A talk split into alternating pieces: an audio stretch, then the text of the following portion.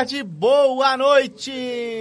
Estamos aqui sem retorno e gritando como se não houvesse amanhã. Loucamente! Para inaugurar esse nosso novo Pencast, esse é o episódio da quarta-feira, 26 de julho. Estamos aqui no seu podcast que fala sobre dor, medicina e outras coisas. Falando inclusive de dor de ouvido, não é, doutor Alessandro?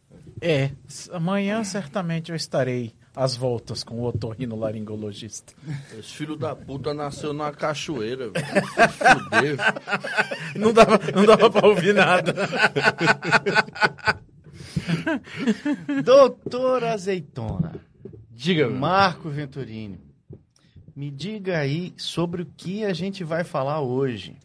Cara, hoje a gente vai falar sobre um tema muito interessante, um tema que é bastante procurado, principalmente pelas mamães, né? Que é a abdominoplastia, que é o nosso meio cirúrgico hoje de se tratar a flacidez abdominal. Você reparou que eu mal introduzi as pessoas, né? Doutor Alessandro. É, não, não, mas beleza, o pessoal já tá acostumado. Doutor Marcos Venturini, cirurgião plástico, nosso co-host do programa. E hoje nós dois estamos de Eu sou orelha. quem? É co-apresentador, é porque ele tá britânico. Caralho, É, velho. desculpa, eu tenho um sotaque ao sul de Londres, é difícil entender. Ao sul de Campina Grande, né? Você quer dizer? Mas- Londres PB, né? É, Londres, Londres, PB. Fortaleza fica ao sul de Londres. Certamente. que fica. E bem a oeste. A, a Namíbia também. E- Escuta, agora assim, é, por que que a mamãe é que procura mais abdominoplastia? E antes de você responder essa pergunta, homem procura abdominoplastia? Procura. Olha só, Opa. tem salvação, cara. Nós vamos chegar nessa parte dos casos É extremos. Procura, procura. Ah, tem, tem aumentado muito a procura de cirurgia plástica por paciente masculino e dentre eles dentre as cirurgias a abdominoplastia, principalmente em pacientes que têm história de grandes perdas de peso, né? A, a- a cirurgia bariátrica hoje está em voga, né? É um, é um, um bom recurso no tratamento da, da obesidade e como consequência da, da perda ponderal muito grande, fica a flacidez de pele. Então, a abdominoplastia é uma das cirurgias para tratar a flacidez de pele. Trata a flacidez de pele do abdômen. Não só a flacidez, como também a diástase dos músculos reto-abdominais, né? Que eles se separam, não? E, e- e- ah, fazer a pergunta do, do orelha, né? De quem não no sabe. caso, eles se separam pela própria obesidade, pela gestação ou as duas coisas? Cara, as duas coisas. A obesidade, a gordura intraabdominal, vai pressionar a parede abdominal e esses músculos vão se separar. Né? Eu vou. Tem como. Tá, é só pedir a tela aí. Me Tá a tela aí. Hoje a gente está com um recurso especial. Temos um desenhista entre nós. É, Só aprender aqui a mexer. Aí. Então.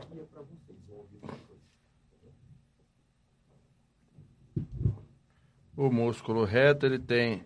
É o músculo do tanquinho. Ele pega todo o abdômen. Aqui já, já entra o oblíquo. né? Então, isso seria um paciente magro, né? Que definitivamente não é meu caso. um paciente magro. Quando a gente engorda, aqui está o perfil desse abdômen.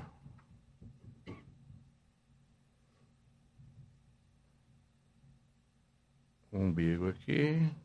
Quando a gente engorda, qual- o que a gente não engorda só naquela camada que a gente consegue fazer o movimento de pinça, que seria a camada superficial.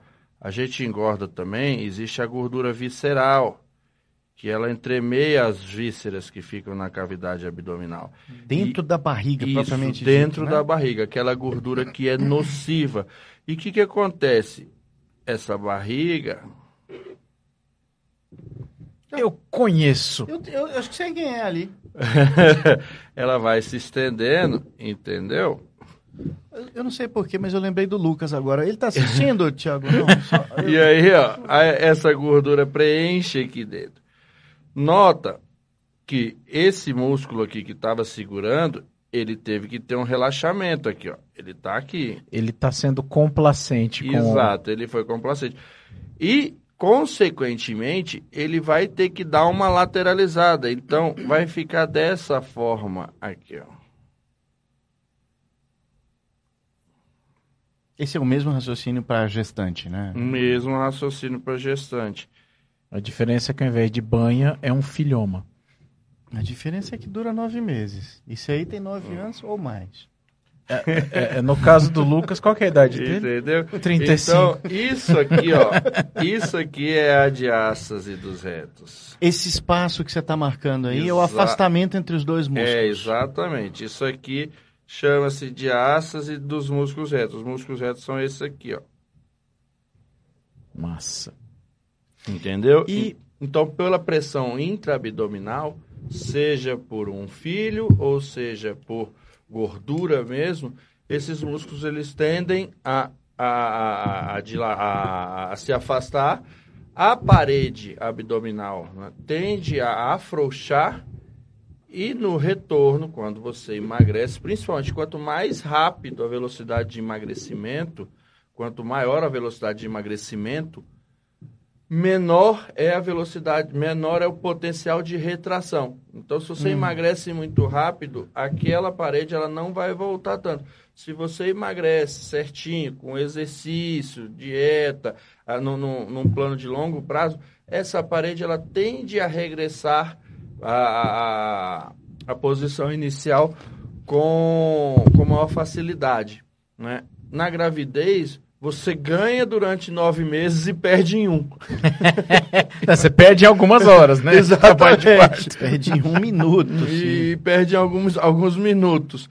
Então, essa, essa, esse potencial de retração, e principalmente a paciente não retorna à atividade física Imediatamente. imediatamente, né? Aí entra várias, entram várias questões. E, e nisso faz com que a, a, a parede abdominal não volte à posição original. E aí fique aquela flacidez. Mesmo que a paciente, mesmo que a mamãe não engorde, porque o ideal seria engordar entre 7 e 10 quilos, 7 e do- 12 hoje em dia tolerado, né, para que é- seria isso tudo para o neném, nada para a mamãe. Né? O ideal seria isso, mesmo que a paciente, por exemplo, engorde 9 quilos, que é o, o ponto médio aí, que é o, o valor considerado o padrão ouro, quando ela termina de amamentar, que ela perdeu é, é, esse, esse edema, que ela perdeu o estado gravídico dela, a, a pele nem a parede abdominal regressam à parede, a- a- Ao estado prévio. inicial em 95% dos casos. Tem casos é, de exceção, tipo Virgínia, que ela tem uma genética, além de ser uma mulher extremamente bem cuidada, que tem acesso a tratamento, ela tem uma genética que é fora do comum. Ela e a mãe dela têm uma genética fora do comum. Então, vamos dizer assim que ela é o ponto fora da curva. O resto é todo mundo no percentil 95, 95 e que a pronto. gravidez vai deixar um estrago. O tamanho do estrago, aí você resolve se você, assim que fizer o diagnóstico, vai para academia ou vai comer em dobro. É, tem, tem muita gente que opta por continuar comendo, né? Como se ainda tivesse no estado gestacional. Eu sou pai de múltiplos, como muitos de vocês sabem. Não é fácil voltar pro mesmo corpinho depois. nem eu, nem a minha esposa. Mas a sua esposa não engordou um grama na gestação. Não, na gestação, é...